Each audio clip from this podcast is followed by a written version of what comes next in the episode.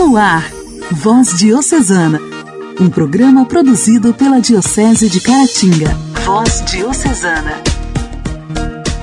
Olá, amigos! Sejam bem-vindos! Está começando o nosso Voz Diocesana. Eu sou Janaíne Castro, de Inhapim, e nesta quarta-feira te faço companhia em mais este programa de evangelização. Agradeço a sua audiência.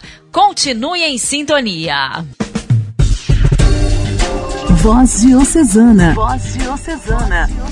Um programa produzido pela Diocese de Caratinga. Hoje, dia 3 de novembro, celebramos o dia de São Martinho de Lima. Martinho nasceu em Lima no dia 9 de dezembro de 1579. Filho de um nobre cavaleiro espanhol, João Porres, e de uma negra do Panamá, de origem africana, Ana Velásquez. Por causa da pele escura, o pai não o quis reconhecer e no livro de batizado foi registrado como filho de pai ignorado. O valor representativo de São Martinho na história da santidade deriva do fato de ser ele uma dessas misturas da América, como um cronista do século XVI definia ironicamente os mulatos. São Martinho viveu pobremente até os oito anos de idade e na companhia da mãe, e de uma irmãzinha, nascida dois anos depois dele. Educado por sua mãe no santo temor de Deus, começou, ainda criança, a trabalhar como aprendiz de barbeiro. Era uma profissão manual e era desprezada pelos que tinham aspirações à nobreza. Porém, naquela época, essa profissão não era como de hoje em dia, pois naquele tempo o barbeiro era também dentista e cirurgião. Martinho alma extremamente sensível e de profundidade mística, fez de sua profissão um exercício de caridade para com os pobres, principalmente depois que se tornou ajudante de um médico. Com a idade de 15 anos, abandonou tudo e foi bater na porta de um convento dos dominicanos em Lima. Aqui o espera uma nova humilhação. Foi admitido apenas como terciário e incumbido dos trabalhos mais humildes da comunidade. As suas funções eram as mais humildes, mas a sua vida espiritual a mais profunda. Por fim, os superiores perceberam o que representava aquela alma para a ordem e, acolhendo-o como membro efetivo, no dia 2 de junho de 1603, admitiram-no então à profissão solene. A sua solicitude pelos irmãos doentes era viva. Encontrava-no junto deles para aliviar, mesmo, segundo se diz, que a porta estivesse fechada à chave. Considerava-se escravo de todos e de cada um, e se a doença de algum irmão que ele cuidava piorava, o zelo crescia. Quis assim permanecer à escória do convento, mas a sua santidade começou a refulgir para além dos limites do convento, pelos extraordinários carismas com os quais era dotado, como profecias, os êxtases, as bilocações. Embora nunca tenha se distanciado de Lima, foi visto na África, na China e no Japão para confortar missionários em dificuldades. A este humilde irmão leigo recorriam para conselho teólogos, bispos e autoridades civis. Mais de uma vez, o próprio vice-rei teve de aguardar diante da sua cela, porque Frei Martinho estava em êxtase. Durante uma peste epidêmica, curou os que recorreram a ele e aos seus 60 confrades curou prodigiosamente. Dedicava sua vida literalmente aos pobres, mendigo por amor aos mendigos. Com as esmolas que conseguia, fundou um hospital para os meninos abandonados e jejuava para dar de comer aos pobres. Jejuava todo ano, quase não comendo senão restos de pão, mas discretamente, a tal ponto que ninguém reparava. Tudo isso era regado pelas orações que fazia durante a noite, assim como Jesus orava. Assim, sem fazer coisas extraordinárias, além da prática de caridade, Martinho chegou a um alto grau de santidade. Faleceu santamente em Lima no dia 3 de novembro de 1639, com 60 anos de idade, e imediatamente foi honrado e venerado como santo. Foi beatificado em 1837 pelo Papa Gregório XVI. Foi canonizado no dia 6 de maio de 1962 por São João XXIII. E no ano de 1966, o Papa São Paulo VI o proclamou patrono dos barbeiros. São Martinho de Lima, rogai por nós. A alegria do Evangelho. Evangelho. Oração, leitura e reflexão. Alegria do Evangelho. O evangelho desta quarta-feira será proclamado e refletido por Rodrigo Matera, da paróquia de Vermelho Novo.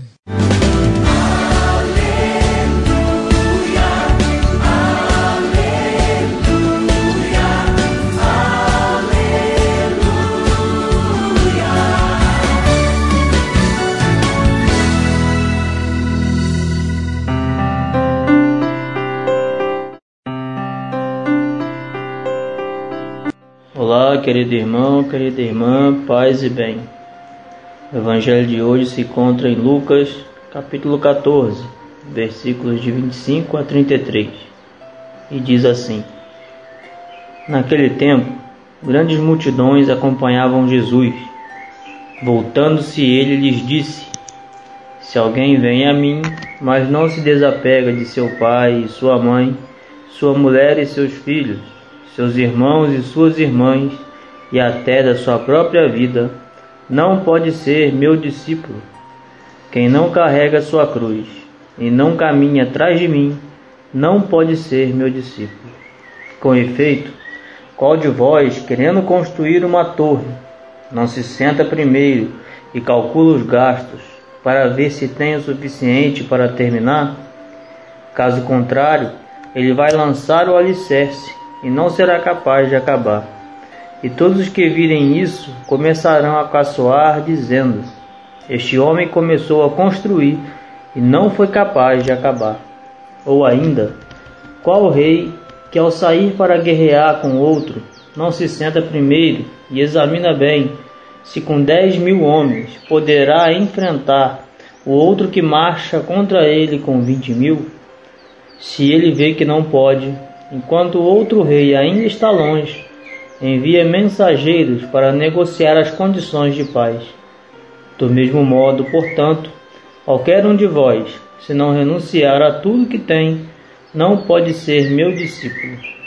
Palavra da salvação, glória a vós, Senhor.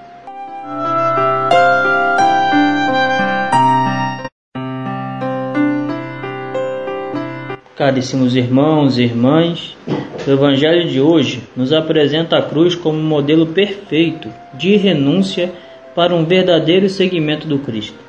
Ainda hoje podemos ter a tendência de acompanhar Jesus, mas não segui-lo de fato. O seguimento exige de cada um de nós o comprometimento. A melhor maneira de entendermos esse Evangelho é olharmos a própria vida de Jesus relatada nos textos sagrados o Messias assumiu o projeto de Deus em sua totalidade, configurando a sua vontade e a vontade do Pai. Sua vida foi fazer a vontade daquele que o enviou até a renúncia maior, entregar sua vida em favor da salvação do gênero humano. O desapego apresentado pelo evangelista nessa passagem não significa a exclusão dos que são mais próximos a nós e nem mesmo uma autossabotagem de nós mesmos. Pelo contrário, é um convite a vivermos o projeto de Deus em sua plenitude, buscando assim uma vida digna e a salvação de todos. Além disso, o texto nos indica que, além da opção decidida que devemos fazer pelo seguimento do Cristo e, portanto, do projeto salvífico de Deus, esta deve ser feita com inteligência e sabedoria. Para um bom caminhar, é necessário ponderar sobre as situações, examinar a melhor alternativa e saber tomar decisão correta. Agir com sabedoria é um dever de todo cristão. Por fim, caminhar atrás de mim, ou seja, logo após de Jesus, é seguir o seu mesmo caminho carregar a cruz. que ao contemplarmos a sua cruz possamos ter a coragem de carregar a nossa. Na imitação ao Mestre, auxiliamos com que o reino de Deus chegue a todos. Peçamos a Ele essa graça diariamente. Louvado seja nosso Senhor Jesus Cristo, para sempre seja louvado.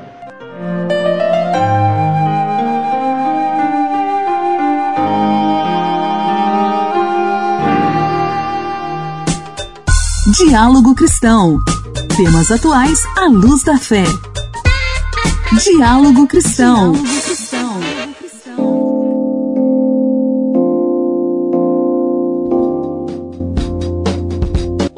Novembro Azul foi criado com o objetivo de desenvolver ações que estimulem a população masculina a dedicar mais atenção à saúde e se conscientizar da importância da prevenção de doenças, com foco no câncer de próstata.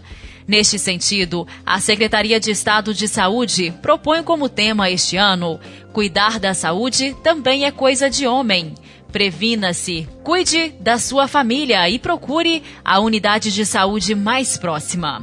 A escolha vai ajudar no fortalecimento do acesso dos homens à atenção primária à saúde, mantendo a população masculina mais perto dos serviços em redes, cuidados rotineiros e consultas periódicas. A campanha do Novembro Azul completa neste mês uma década. E no quadro Diálogo Cristão de hoje, vamos ouvir o repórter Lucas Por Deus Leão, que fala sobre sua importância.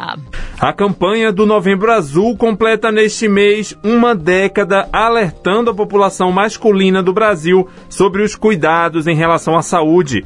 Inicialmente, a campanha era voltada apenas à prevenção do câncer de próstata, mas evoluiu até virar um movimento pela saúde integral do homem, que por barreiras culturais e sociais vive de 6 a 7 anos menos que as mulheres. E um dos motivos é que os homens não procuram um médico com antecedência. Uma pesquisa encomendada pelo Instituto Lado a Lado pela Vida, que lidera a campanha do Novembro Azul, mostrou que 62% dos brasileiros só procuram um serviço de saúde quando os sintomas estão insuportáveis.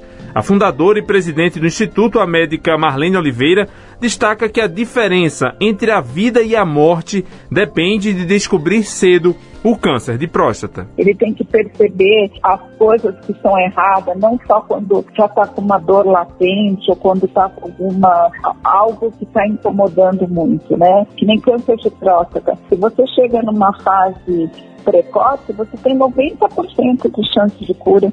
O que tem acontecido é que os homens nesse país têm chegado numa fase muito avançada. E aí, em muitos casos, você não tem tantas possibilidades de tratar esse homem. Segundo o Instituto Nacional do Câncer, mais de 65 mil homens foram diagnosticados com tumor na próstata em 2020 e quase 16 mil morreram em 2019 por causa dessa doença.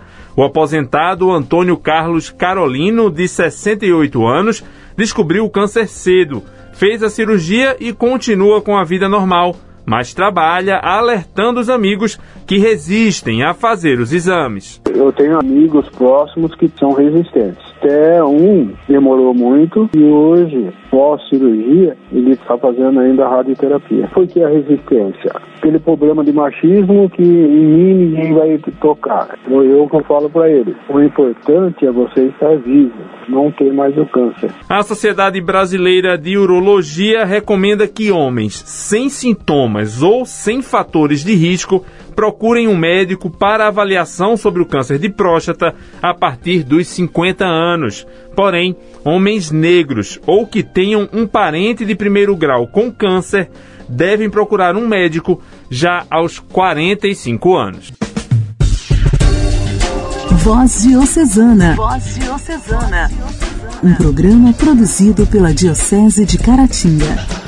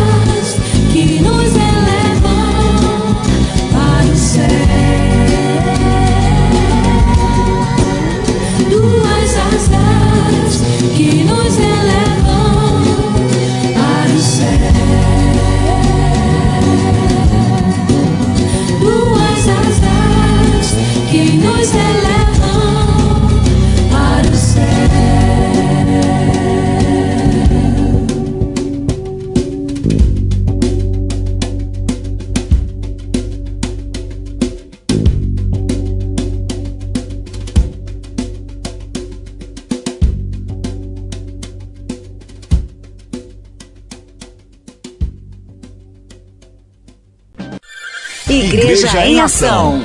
Formação, CNBB, notícias, Vaticano, diocese, não paróquia, a minha Igreja fé. em Ação.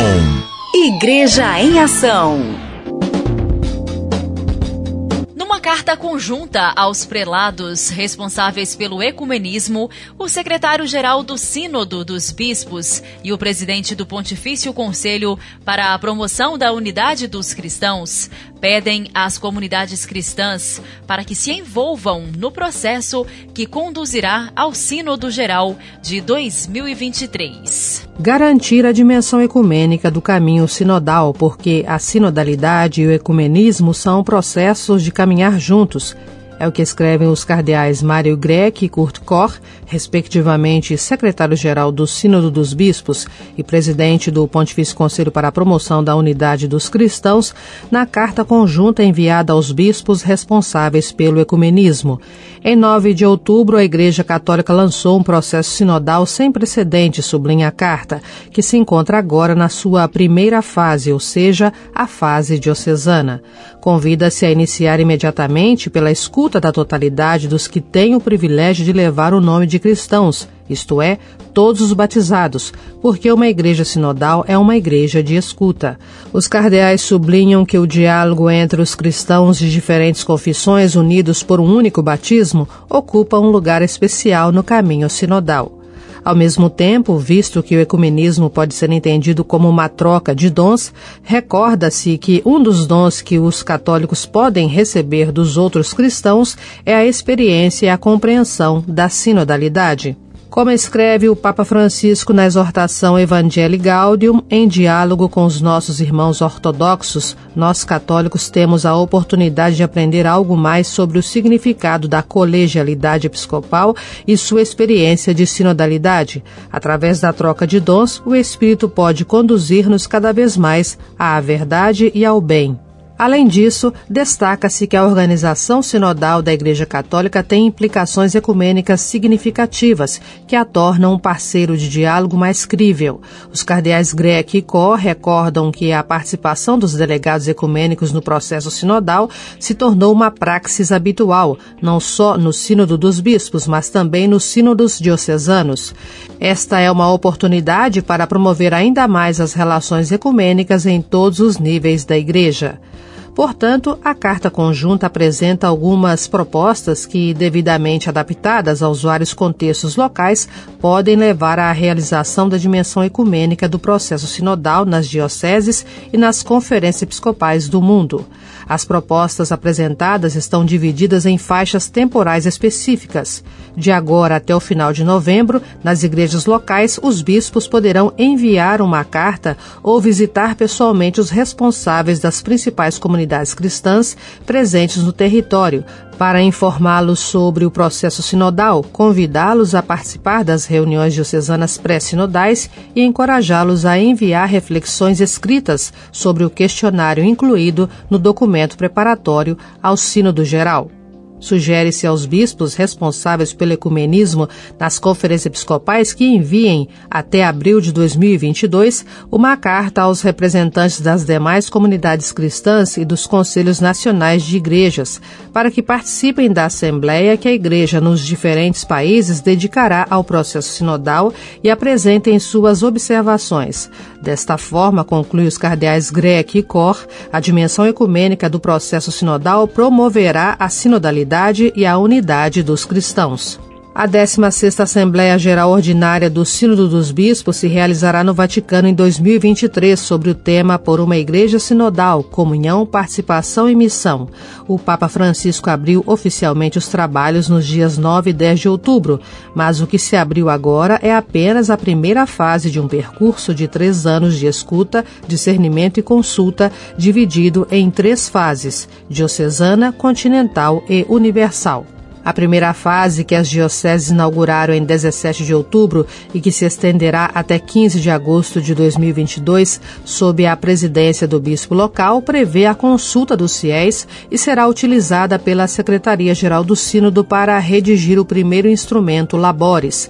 Em seguida, terá início a segunda fase, que, até março de 2023, envolverá o diálogo continental das igrejas sobre o referido documento de trabalho. A partir deste diálogo, a Secretaria Sinodal elaborará um segundo instrumento, Labores, que será distribuído em junho de 2023. Por fim, em outubro do mesmo ano, será aberta a terceira e última fase, com o Sínodo Universal marcado no Vaticano.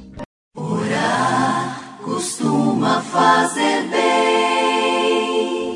Intimidade com Deus. Esse é o segredo. Intimidade com Deus. Compadre Elias Garcia. Elias Garcia. Costuma fazer bem. Olá, irmãos e irmãs. Continuemos a meditar sobre a espiritualidade. Espírito é algo mais profundo do nosso ser, o âmago. Espírito vem das motivações, ideais, utopia, paixão, mística. A espiritualidade leva ao mergulho no mistério do nosso próprio ser. Espiritualidade tem a ver com aquilo que produz uma profunda mudança interior. Se refere à vida como um todo, à nossa vida inteira. No costume popular, associa-se espiritualidade, momentos de isolamento, oração, meditação, paisagens bucólicas, monte, capela, música suave. Tudo isso são, na verdade, momentos orantes, o olho por onde eu vejo Deus é o mesmo olho por onde Deus me vê. Saber calar, saber falar, é alcançar a sabedoria. Só quem conhece a beleza do silêncio, dentro e fora de si, é capaz de vigiar por seu próprio mundo interior. O nosso coração é uma terra onde ninguém pisa. Nosso coração, a nossa interioridade, é um grande universo. À medida que a minha oração se tornou mais piedosa e interior, tinha menos o que dizer. Deixemos ressoar em nosso coração este silêncio orante, um silêncio contemplativo, para reverenciar o Criador em nós e fora de nós. Deus abençoe você, meu irmão, você, minha irmã, e até mais.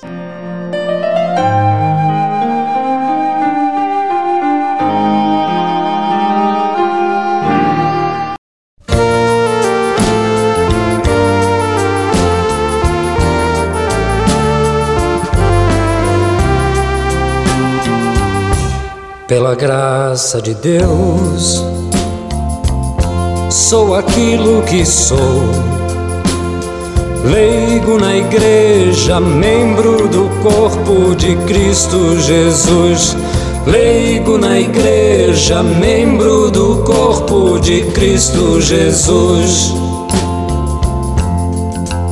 O caminho que agora sempre é fácil de andar. Mesmo assim sigo caminhando, certo de um dia chegar. Nem que demore, leigo na igreja, povo de Deus e de ser assim seja.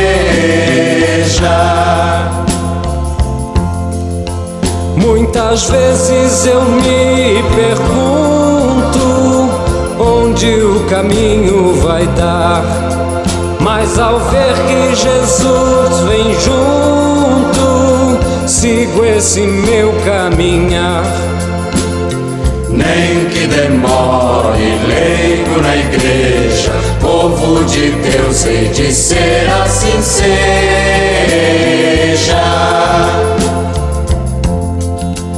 Sonho às vezes que sou fermento que faz a massa maior. Sou o sal que do alimento torna melhor o sabor. Nem que demore, leigo na igreja, povo de Deus, e de ser assim seja.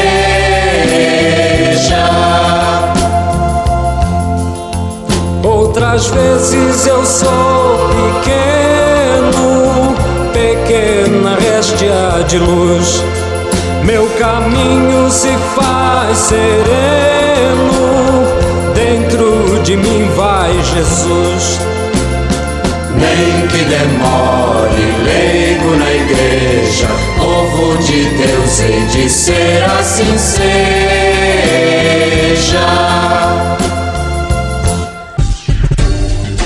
Voz Diocesana. Voz Diocesana. Um programa produzido pela Diocese de Caratinga.